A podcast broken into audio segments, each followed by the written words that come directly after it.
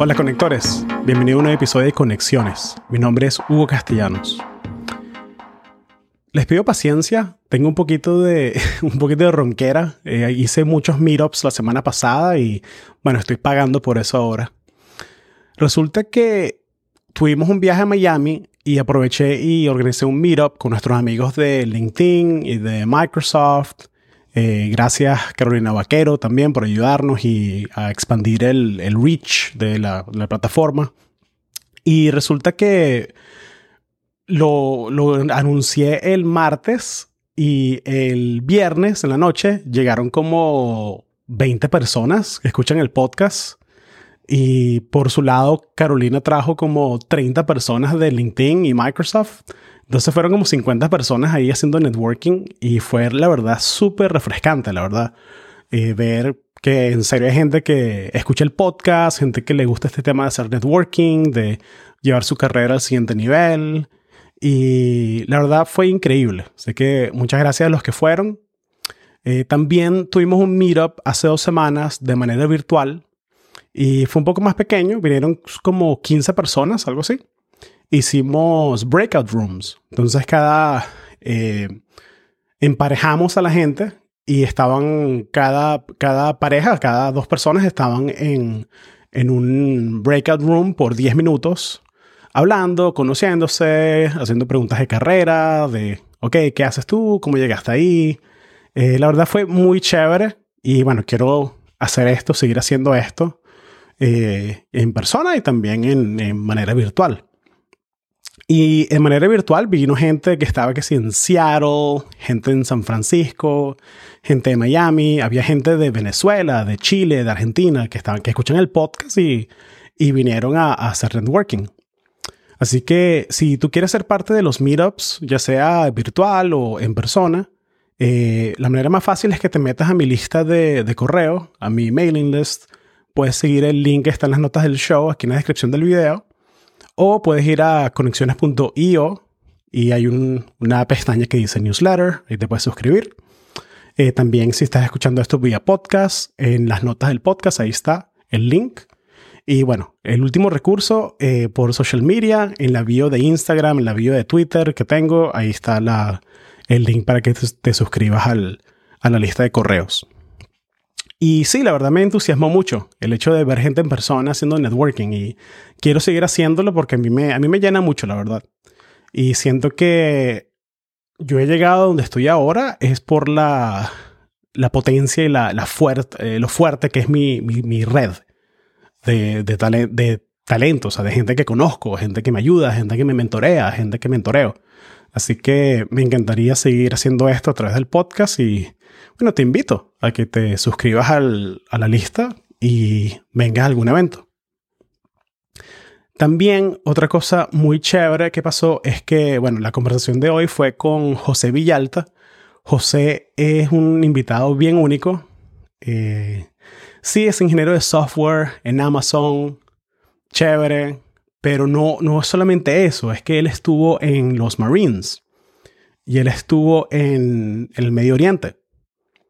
Eh, también resulta que él, él, migró a Estados Unidos, pero él antes de, de meterse en los Marines y todo, le estuvo indocumentado. Entonces nos conversó sobre eso, sobre cómo fue su, su trayectoria, o sea, migrando a Estados Unidos, eh, haciendo su carrera, su experiencia en los Marines. Eh, yo tengo profundo respeto por la gente que hace ese sacrificio, así que bueno, estoy muy agradecido por, a José por, por lo que ha hecho y por darnos su tiempo para contarnos su historia. Otra cosa también es que él es parte de un bootcamp que tiene Amazon para reclutar talento técnico. Entonces Amazon tiene un programa donde si entras, eh, es un bootcamp de 12 meses donde te enseñan a programar y parte de los beneficios del bootcamp es que al final de la experiencia te dan el chance de entrevistar para entrar a Amazon y como empleado tiempo completo. Entonces eh, eh, están las notas del show toda la información para que te metas a la página y te postules si te llama la atención. Y bueno, José nos, eh, nos contó un poco sobre cómo funciona y, y, nos dio mucho detalle en cómo es su, su, carrera en Amazon, cómo es el día a día y él está bien comprometido con el, el tema de traer talento talento diverso más a, a Amazon. Otra cosa muy chévere es que hablamos sobre el tema de la disciplina, el tema de sobre cómo aprender cosas nuevas de manera rápida, el tema de, ok, ¿cómo llevas tu carrera al siguiente nivel? ¿Cómo sabes, cómo tomas esas decisiones? Que, ok, este es el camino correcto, no lo es, sí lo es, pero hay que tomar una decisión. Se fue, fue una conversación bien, bien interesante y la verdad me estoy muy agradecido por haber conocido a José. Y bueno, eh, métete al newsletter para que puedas ir a los meetups. Eh, también sigue el podcast en Instagram, arroba conexiones podcast. Estoy en Twitter, arroba HugoCast. Y bueno, sin más, aquí la conversa con José Villalta. Gracias. ¿Y, ¿Y, cómo hiciste tú para conseguir que si el sponsorship de Asana? Knocking on the door. Knocking on the door. En serio, en serio. O sea, igual manera que tú estás aquí en el podcast. Claro. Knocking on the door. Ah, también. ¿Y cómo me conseguiste, por cierto? Porque creo que no, no tenemos tanta gente en común. Creo que hay un, hay un muchacho que fue UF conmigo que tenemos en común, pero la otra, Sí. ¿cómo, ¿cómo fue? Está buscando, está buscando gente AWS y está buscando gente veterana y tú tienes los, eh, tú eres el 2 en 1. Oh, sí, sí, sí. Oh, ok. Buenísimo. Ok, perfecto. Sí, sí, porque tengo, tengo, una, tengo gente de la comunidad que, que, que me escucha que están, están en Inactive Service. Y tengo un par de personas que me escribieron que, oye, sería cool que hiciera un episodio sobre esto. No sé qué recursos Ok. hay para, para eh, like, break into tech. Porque sabes Sí. que hay, hay muchos, o sea, porque los transferable, vamos a hablar de eso ahorita, no, pero los transferable skills de, no, mira, yo era, yo era, yo era especialista en desactivar bombas. Ok, how does Sí. that translate to a real world job? Sí. Sí. Chamo, fíjate que, bueno, eh, eh, creo que hemos conseguido una mina mutual porque para mí esa es un área que eh, me, esto- me I'm passionate about it. O sea, eh, eh, Sí, sí, sí. estoy apasionado por ese tema porque, por muchas razones, porque claro. eh, y, y de hecho yo estoy envuelto en, en, en la compañía. Nosotros, tenemos, eh, nosotros tenemos un programa de apprentices que está dado, Mm, bueno, ok. eh, por, un la- por un lado, veteranos que quieren entrar a tech y el otro, hispanos o, o minorías que quieren entrar al tech. Nosotros lo que hacemos es que, o sea, buscamos a esa gente y si, si, si tú calificas, te mandamos a, eh, o sea, te- Amazon te manda un coding bootcamp y después entras Ujú. un año como software apprentice con un mentor y, Ok. y entonces después te convierte como un entry level eh, software developer. Y, Ok. y yo, Oye, yo estoy envuelto, vale. sí, yo estoy envuelto, o sea, yo he sido un mentor y también yo estoy par- soy, soy parte de, el, yo soy el que hago el hiring decision. Entonces, buenísimo, buenísimo. sí. Que, que sí, el yes o no. Bueno, vamos Ajá. a darle entonces. Vamos a darle. Sí, sí. Buenísimo. Sí, hay, sí. hay tela que cortar, pero, pero sí, esas son las. Te mandé el mind map, pero esto es un esquema, ¿sabes? Esto no es. Estos son guidelines. Esto no es. Esto no es un. Esto no es un project spec. No es que vamos a tener que Exacto. hacer. Y, y también quiero, Claro, quiero claro. ser respetuoso de tu tiempo, ¿no?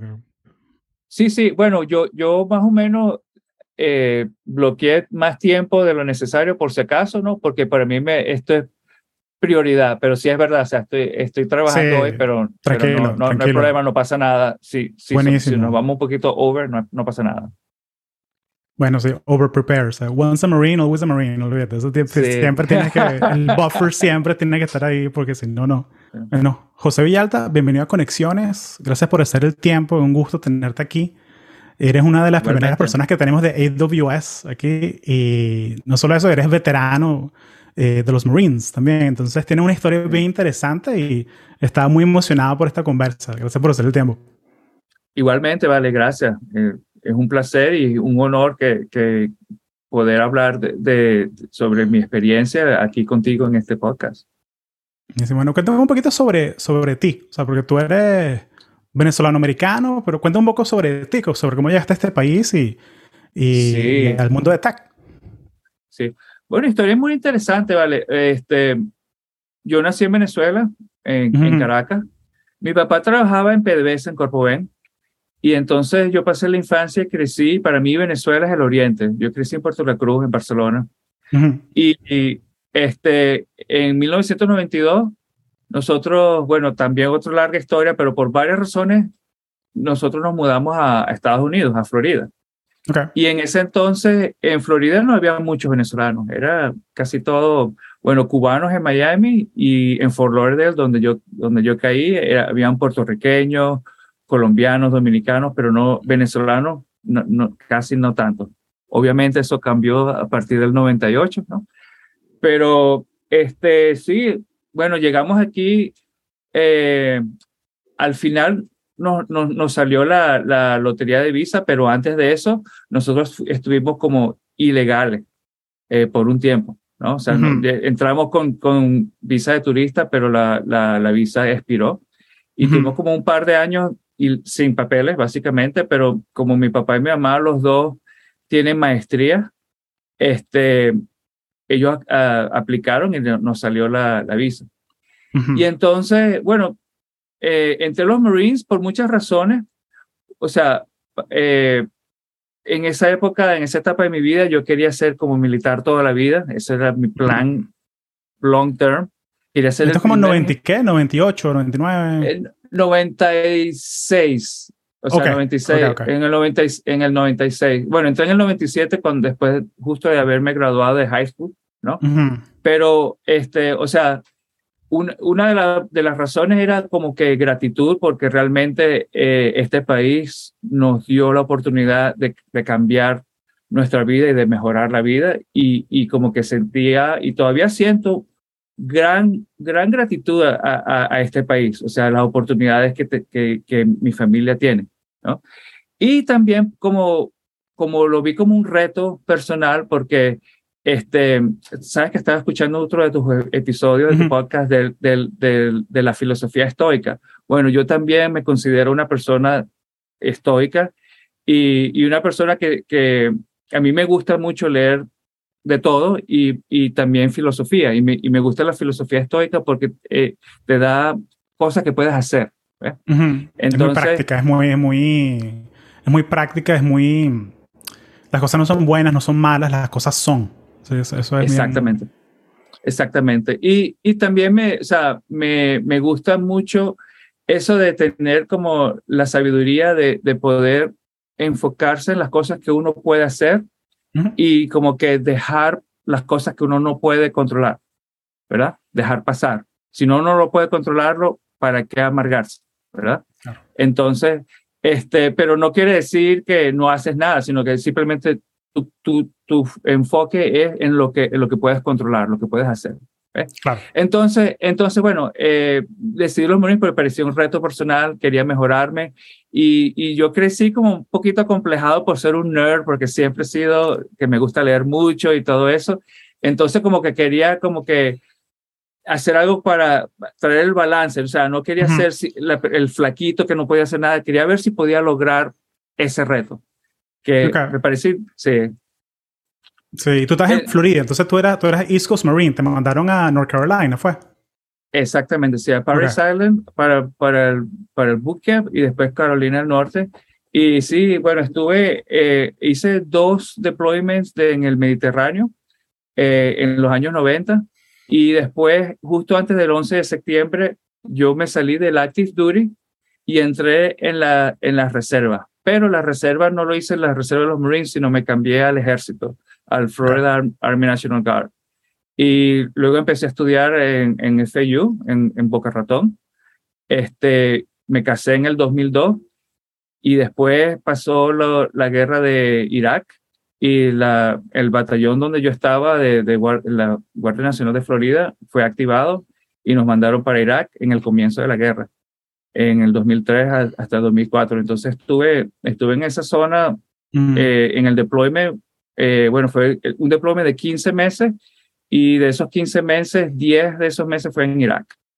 Y estuvimos allí, bueno, regresamos. Cuando yo regresé, mi meta personal era terminar el, el eh, mi diploma, o sea, sacar la carrera. Y, y bueno, y después el resto de la historia, ¿no? Sí. Eh, Oye, oye, en serio, gracias por tu servicio. O sea, en serio, eso no es. Eh, yo no me lo tomo a la ligera y, y, sé que la gente que escucha tampoco, así que, oye, muchas gracias. Bueno, de nada, este sí, eh, y, y, pero tendría que decir que o sea, me benefició también personalmente porque una de mis metas cuando estaba, cuando al entrar era que yo quería estudiar y no tener deudas al salir de la universidad. Claro, el GI Bill te ayuda completo, te pagan todo el tuition, todos los libros, todo eso. Sí, sí. Y luego también eh, conseguí becas cuando, cuando estaba estudiando eh, para, para completar y, y eso ayudó bastante, ¿no? Y pero bueno, para pero la carrera, para hablar de la carrera, porque esto es de tech, ¿verdad? Eh, cuando, estaba, cuando estaba en FAU, me, me junté al, al SHIP, Society of Hispanic Professional Engineers, y eso fue un gran, una gran, o sea, eso fue buena idea, ¿sabes? eso me ayudó bastante. ¿no? Ahí conseguí eh, mi primer internship con IBM en un grupo que diseñaba procesadores que, sea, que sea el, diseño de, de, los de los motherboards y los chips en el, en a nivel de Logic Gates, ¿no?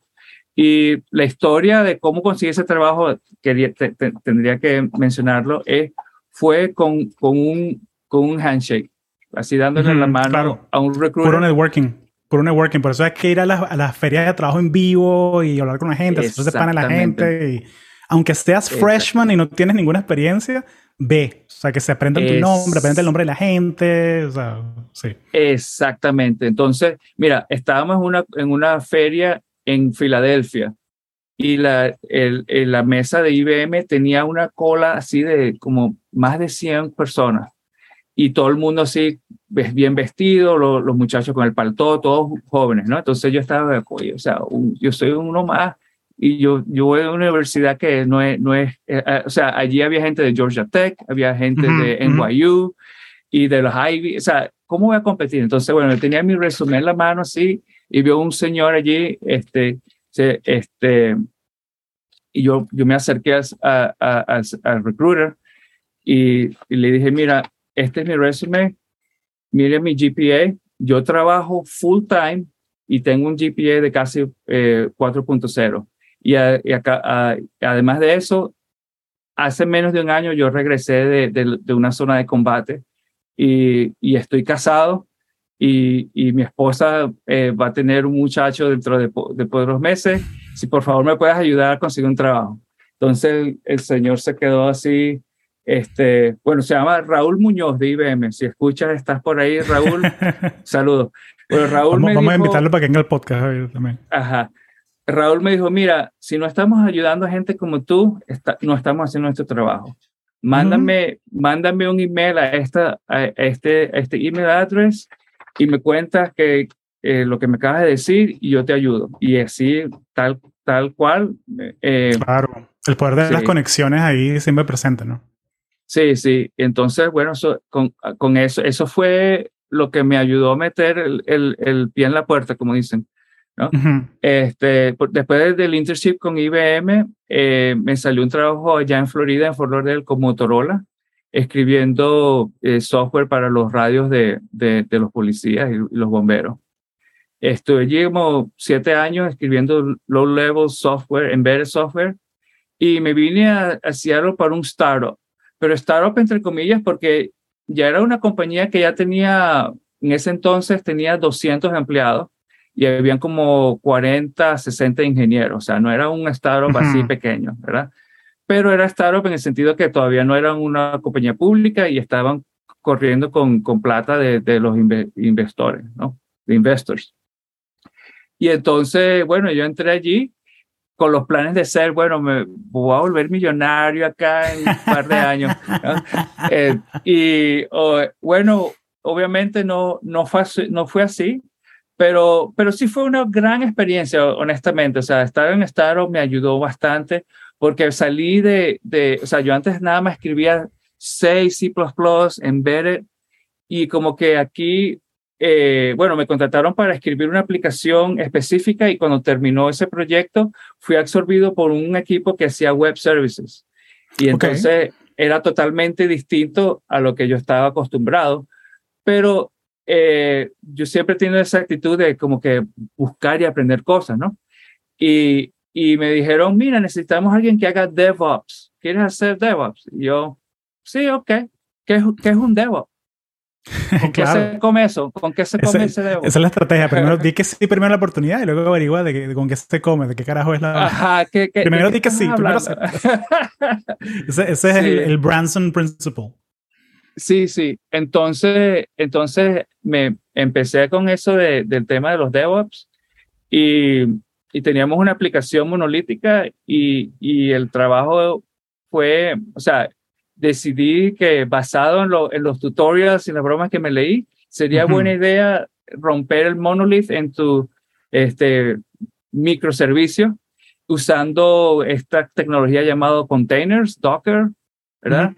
y, y, ahí empecé mi, mi, mi, viaje en el, en el mundo de los containers, ¿no? Estuve allí en, en esa compañía cuatro años y Amazon me hizo una oferta que no pude rehusar este, O sea, me, dieron, o sea, entrevisté con ellos y siempre me había llamado la atención Amazon, pero entrevisté con ellos y me dieron, o sea, me ofrecieron muy, muy buen sueldo, muy un buen paquete y dije que sí. Eh, entonces, ahí empezó mi viaje de, en, Amazon, ¿no? Eh, acá he estado ya más de cuatro años. Eh, he estado en tres equipos mi, primer equipo, mi primer equipo fue en, en Amazon EC2, en AWS EC2, y, y, era un equipo que tenía sus problemas y no, no me gustó mucho, y, y, pero lo bueno es que tú te puedes cambiar de equipo así y no, y no, no pasa nada. Entonces a los seis meses me fui, me fui a un equipo buenísimo, con un buen, con un buen manager, y era, era un equipo en retail y el grupo está encargado de, se llamaba Retail Expansion in North America. ¿no? Y lo que hacía era que estábamos, éramos responsables de que de expandir el mercado en Latinoamérica. Entonces empezamos con empezamos con Canadá y México, pero luego estábamos como que viendo otros países, ¿no?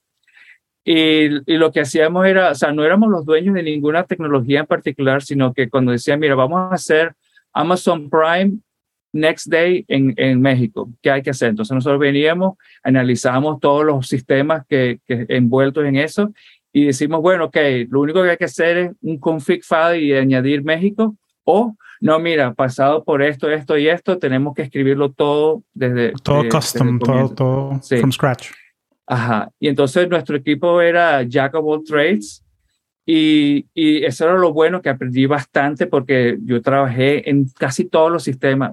No, no, no, no, es que hay muchos sistemas. Eh, bueno, trabajé en muchas áreas de, de, Amazon Retail, que si el catálogo, que si el search, que si el customer experience, que si logistics, eh, eh, financial ops. Hice bastante cosas de financial ops que son, me parece aburrido, pero es necesario. Claro. Y, con lo que haces ahorita, ¿qué dirías tú que es tu especialidad en AWS? O sea, como que, ¿cuál es tu especialidad? O sea, que tú dirías que, mira, esto es la, esto es la ah, herramienta, este es mi, este es como mi, este es como mi MOS de, de, sí, sí. AWS. Sí, bueno, containers. Eh, yo, yo trabajo en, en AWS Fargate, que es eh, lo que se llama serverless containers. O sea, si tú tienes una, si, si o sea, si tú como cliente quieres correr una aplicación o algo así eh, y, y, lo tienes en containers y lo quieres hacer, pero no quieres tener tu propio server, no quieres tener tu, no tienes, no quieres correrlo en tu, en tu propia computadora o en tu propio EC2 instance, sino lo quieres correr serverless. Entonces eso es, ese servicio es, Fargate y si es Fargate y aquí yo trabajo. ¿Ves? Y buenísimo. Sí. Oye, eh, dímelo. Ah, no, no sé si escuchas los, los perros ladrando. Estás en tu casa, tranquilo. Estás en tu casa. tranquilo. Yo trato de cortarlo, pero si no se puede, no se puede. Esto es, esto es informal, esto es casero, no te preocupes. esto es un podcast artesanal, tranquilo. Dale, buenísimo, buenísimo. Sí, sí. Oye, entonces, la pregunta que te tenía así guardada, que yo la estaba pensando es que, ok, tú, mm, o sea, tú tú fuiste a los Marines, trabajaste, tuviste tus deployments, de lo que, o sea, de lo que aprendiste en los Marines, ¿qué es lo que te ayuda día a día en tu trabajo, en tu vida? O sea, ¿qué, qué herramientas que aprendiste tú dirías que son como transferibles a lo que, a lo que haces tú día a día? Sí, bueno, para que tú veas, fíjate que lo que se llama los soft skills, ¿verdad? Eh, eso, los veteranos de, de, la, de las Fuerzas Armadas de Estados Unidos vienen equipados con, con esos soft skills que, que son muy necesarias en el mundo de tech. Lo único, el único problema es que no son suficientes porque necesitas tener también habilidades técnicas, ¿no? Pero esa, esas habilidades eh, que si, por ejemplo, el stream ownership que tenemos la, eh, especialmente en los Marines, ¿verdad? La, cultura de, de, de, allá era, es algo de como que lograr más con menos. ¿verdad? Cuéntame un poquito qué es Extreme Ownership para la gente que no sabe. O sea, yo, yo, soy, yo soy fan de Yoko Willing y todo esto, pero, ah, ok, ok. Me da curiosidad si puedes explicarme un poquito sobre qué es Extreme Ownership alguien que nunca haya escuchado el término. Claro. Bueno, e, el hecho es que, o sea, tú tienes, tú tienes que ver la, cuando tú, cuando tú estás en unas circunstancias, ¿verdad? Tú tienes que tomar, tomarte a cargo cuál va a ser, cuál va a ser el resultado. Y, y entonces diciendo, bueno, si, si esto es, esta es mi misión, esto es lo que hay que hacer, nosotros vamos a lograr esa misión, sea lo que sea, y, y, no vamos a culpar a los demás, no vamos a culpar las circunstancias, sino vamos a hacer todo lo posible para lograrlo. ¿no? Ahora, te quiero decir un caveat, ¿verdad? Que esa es una buena filosofía para tenerlo con, hacia uno mismo. Eso no es buena idea como que aplicárselo a tus, a las personas que trabajan para ti, ¿verdad? Porque así, ese es el, esa es una receta para desastre. O sea, esa, esa, esa es mi filosofía personal que yo tomo para mí, mi o sea, yo, que, yo aplico ese estándar muy alto, pero para mí mismo, ¿verdad? Cuando estoy hablando con, cuando se trata de personas que trabajan conmigo, pues hay que tener empatía y uno nunca sabe cuál es el contexto que está viviendo la otra persona, ¿verdad? Entonces yo no aplico ese stream ownership como para decir, evaluar la performance de, de, de, de otras personas. Claro. Pero sí, o sea, volviendo a tu pregunta original, este, e, esa actitud de, de, que, de que voy a hacer todo lo posible para lograr la misión, eso viene directamente de los Marines. Y la otra cosa que también va eh, es relacionado a eso también es, eso es liderazgo, ¿no? Eh, eh, o sea, acá, en, los, en los Marines te enseñan mucho cómo, así estés en un nivel de que seas un, un soldado raso o seas un cabo, ¿verdad? Te enseñan mucho a, a planificar, y a pensar en las cosas, o sea, si lo que tú quieres lograr, tú tienes hacer una meta, entonces tú haces un plan para, para, para ejecutarlo y llegar a esa meta y tú perseveras y, y, y, y modificas basando en lo que está sucediendo, pero tú tienes tu meta y tú sabes medirte, ¿verdad? Entonces, esa filosofía te, te la enseñan a, a, así sea un, como dice mi papá, carne cañón, o sea, un general, todo el mundo le enseña a, a todo el mundo le enseñan a, simplificar. y, y, claro, yo sé una tarea que sí, hay que limpiar estas letrinas o hay que defender esta ciudad, ¿sabes? lo puede aplicar, eh, es agnóstico, ¿no? Exactamente, exactamente. Entonces, este, eh, esas cosas sí, sí aplican, pues. Eh, y, en la vida de, de, de Corporate America, eso es aplicable. Claro, es, posible aprenderlo una vez que uno entra a una compañía, ¿verdad? eso no, no, no, es necesario pasar por todo eso de los Marines, pero cuando tú sales los Marines, sales con eso, ¿no? Y yo creo que, que la, la, la ventaja que te da es como que a ti te da ese self-confidence de que, bueno, mira, yo sé que si yo me pongo una meta y yo hago un buen plan, lo puedo lograr, sea lo que sea. ¿Ves? Entonces, eh, eso es lo que, te, como diría yo, que te ayuda bastante es tener esa, esa confianza en uno mismo, o sea, tener ese, el, sí, tener la, la, como que tú sabes que tú lo puedes hacer, lo puedes lograr. Está interesante porque de pronto también, yo, todos somos individuos, ¿no? Entonces está interesante porque de pronto tu tolerancia al estrés es muy diferente a, al de una persona que no haya tenido esa experiencia. Entonces, como que ahorita que está esta frase de quiet quitting tan lanzada así, diestra y siniestra, está interesante porque de pronto algo que para la mayoría de las personas es estresante, para ti es como que gran vaina, ¿sabes? Yo no, ¿sabes? Eh, bueno, sí, pero para, eh, es cierto modo, porque de todas maneras, eh, que, que, bueno que, que tienes este punto, ¿no? Porque tú sabes que, por ejemplo, o sea, el estrés siempre, siempre existe, siempre, siempre va a estar allí y hay distintas clases de, de estrés, ¿no?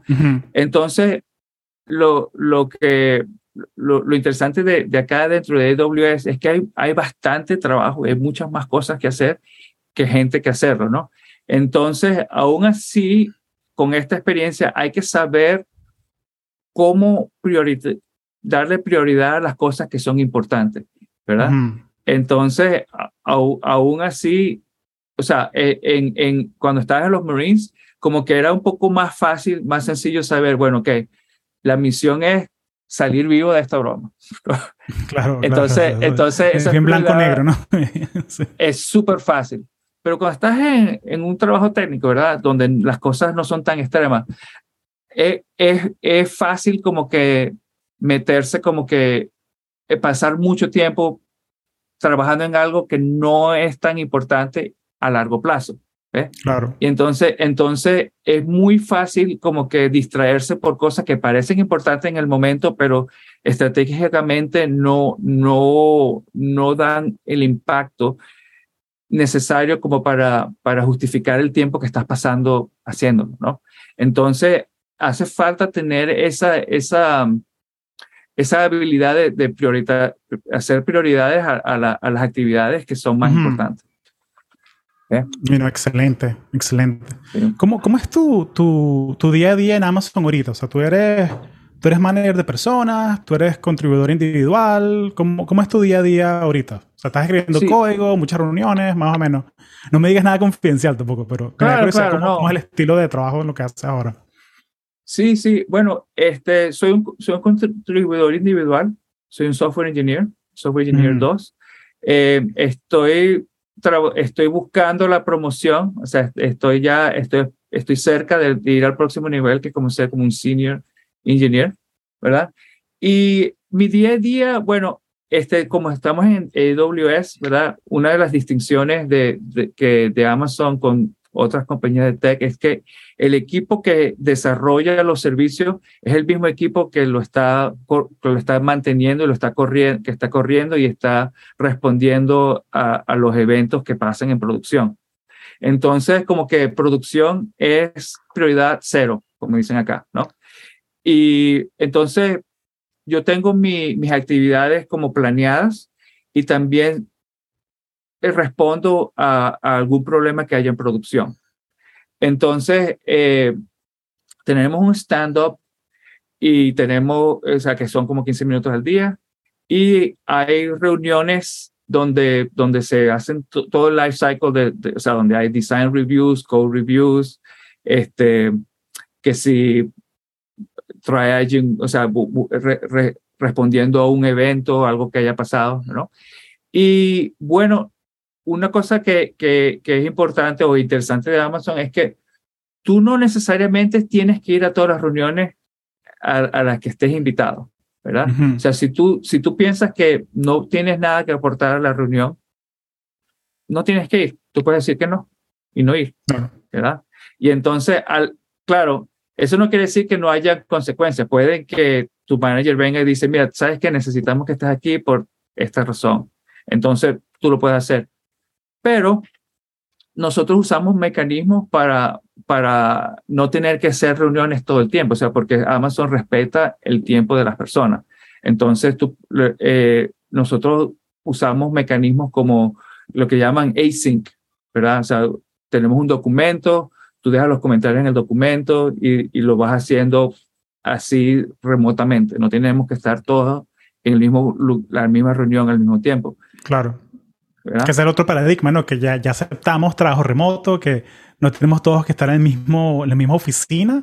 Bueno, sí. tampoco tenemos que trabajar al mismo tiempo todo el tiempo. De pronto, alguien te escribió los comentarios que está en la oficina de Nueva York, te pidió un input en un Google Doc y tú le contestas a la hora que tú te levantes, que tú empieces a trabajar. O sea, no es bien flexible entonces. Sí, sí. Y entonces, bueno, los días son distintos, ¿no? Por ejemplo, ahorita, esta semana, he estado corriendo experimentos, eh, midiendo, haciendo medidas de, de, performance de ciertas cosas y he estado corriendo, o sea, hay que diseñar el experimento, correrlo y después analizar la el, el, data, ¿no?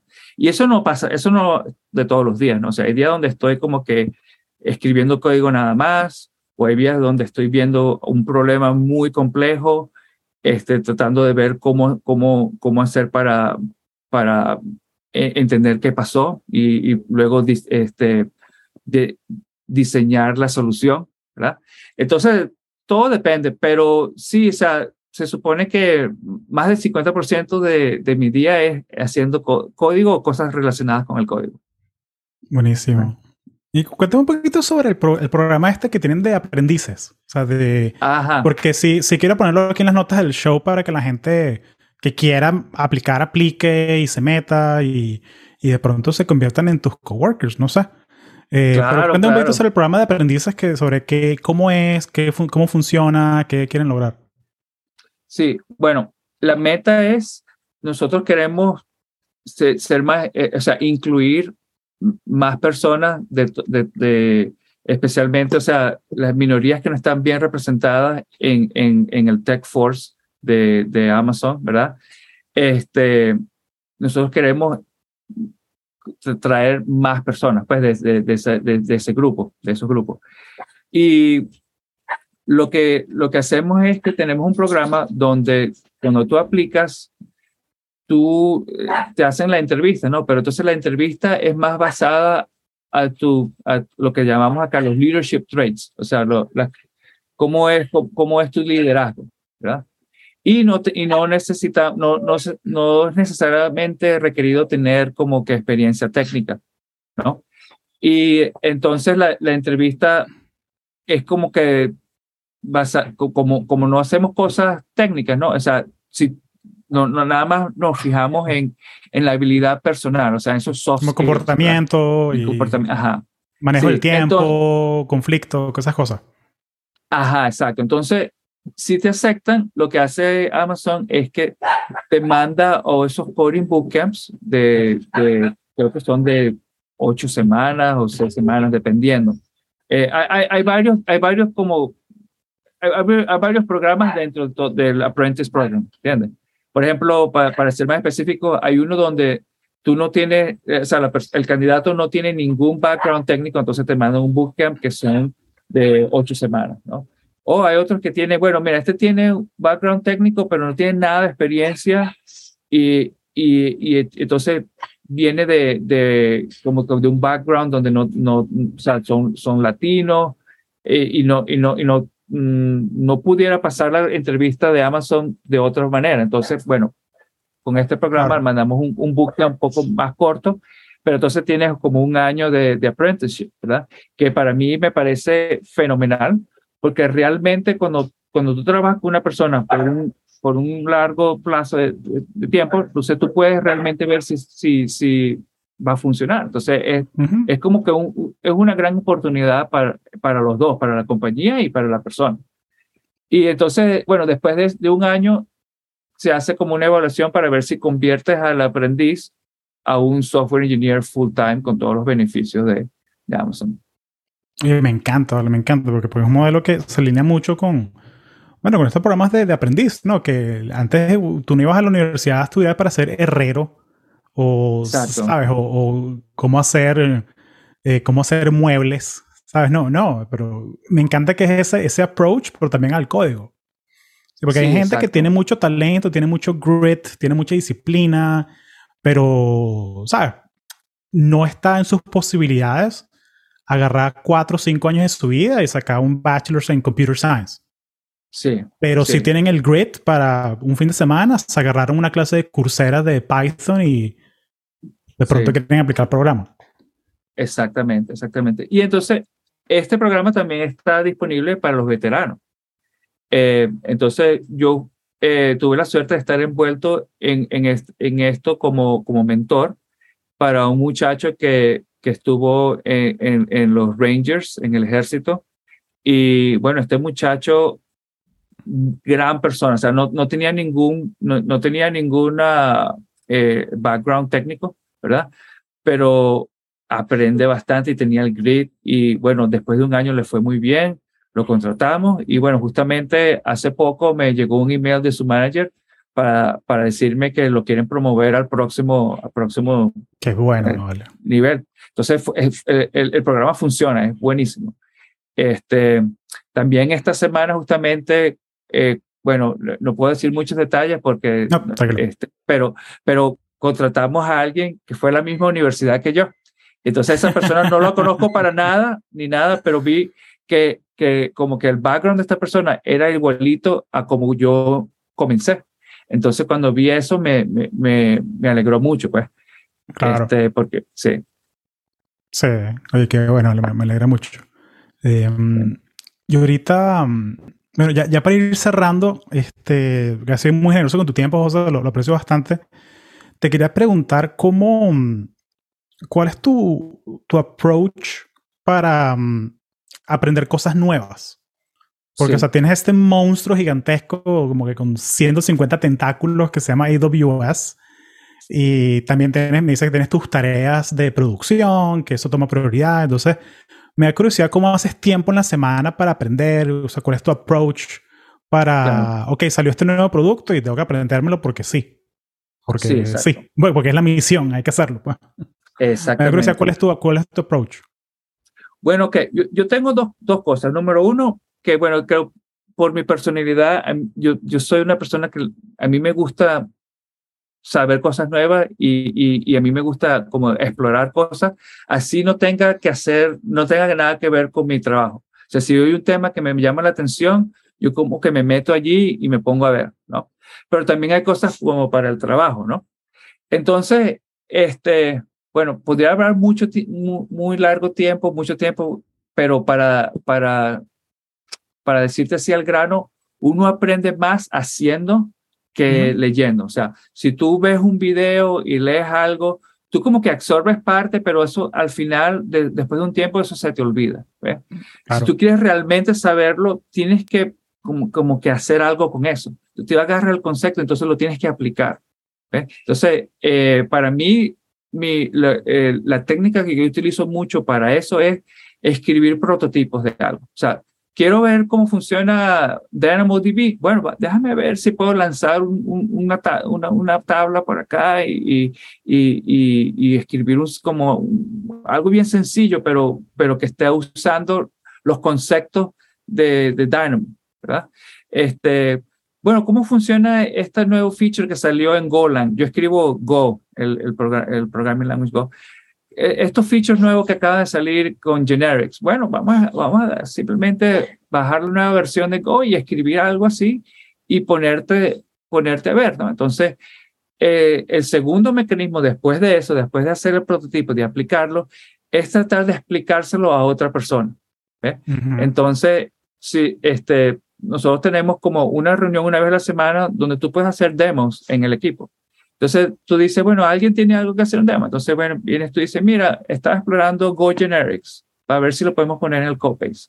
Y entonces, ah, sí, ¿cómo funciona? Bueno, funciona así, asado. Tú lo quieres, tú, cuando pasa esta situación, es mejor usarlo así. Entonces, cuando se lo explica a otra persona, también tú lo aprendes más. ¿Ves? Entonces, esas son mi, mi, mis técnicas personales que, que son como que lo más aplicable. Sí, no, 100% de acuerdo. O sea, haciéndolo es como hay, hay, gente que me pregunta, mira, ¿cómo, cómo empezó yo a hacer un podcast? Hazlo. Lo o sea, lo con lo que tengas, en la, con lo que tengas. Que si no, que ¿cuál micrófono me compro? Pana, el micrófono que tengas. Puedes usar el de los AirPods si quieres. Sí, ábrete sí. un canal de YouTube, ábrete una cuentica de Anchor, que es gratis, y empiezas a hacerlo. O sea, sí, pero es que haciéndolo es que vas a aprender más que, que procrastinando es... o comprando cursos que nunca vas a, que nunca terminan. O sea, es, toma los cursos si quieres, cómprate los cursos, tenlos, pero en paralelo tienes que ir lanzando cosas. 100%, porque... 100%. Ahora, algo también importante saber, porque, o sea, esto es como tú lo aprendes, ¿no? Pero lo, lo, lo que es importante es que habiendo tantas cosas, tantas opciones, a vida y por haber, ¿verdad? Tanta tecnología, tantas cosas, tú tienes que saber dónde hacer el, el enfoque, ¿verdad? O sea, que tú tienes que saber uh, decidir qué no aprender y qué aprender, ¿verdad? Y para eso yo tomo como la decisión de que yo, yo tengo como que prefiero hacer las cosas que son fundamentales, que se transfieren y que no estén, que, este, como que sea muy específico a, cierta herramienta o cierta tecnología. Si es así como muy niche, pues en, cinco años puede que eso sirva o no, ¿verdad? Pero para mí me, me, es más importante saber los principios y, y, y, los, las cosas que son fundamentales. Eso nunca se, nunca se, eh, se vence, pues. O sea, siempre, siempre te va a ayudar. Entonces tú piensas, eh, este, para mí es más importante pensar a largo plazo, que es lo que me va a hacer crecer como ingeniero. Entonces, por ejemplo, este, vamos a darte Machine Learning, ¿no? Machine Learning me llamó la atención cuando en el año 2007, 2008 empecé a ver que mucha gente hacía Machine Learning esto, Machine Learning los otros. Entonces, bueno, yo empecé con, este, viendo, viendo a ver, metiéndome, viendo los tutorials, ¿no? Pero al final decidí como que meterme a aprenderlo eh, para, este, usando la matemática. O sea, me, me, me metí en un curso acá en la Universidad de Washington donde te enseñan Machine Learning fundamentos, pero es como basado en la teoría, ¿verdad? Y entonces si tú aprendes la teoría, las herramientas, lo que viene después, es como que, bueno, hay que aprenderlo un poquito, pero si tú entiendes lo, lo, lo, de adentro, o sea, lo, lo, fundamental, no importa si, si sabes Python o no, si, que, que, cuál es el, el framework que estás usando. Genial, genial, me, me, encanta ese approach. Eh, Oye, José, muchas gracias por tu tiempo, lo, lo aprecio muchísimo. Eh, sé que pudiésemos hablar una hora más, pero bueno, hay que, hay que dejar algo para futuros episodios. Así que gracias, Hugo. No, vale. Eh, muchas gracias por la invitación. Espero que.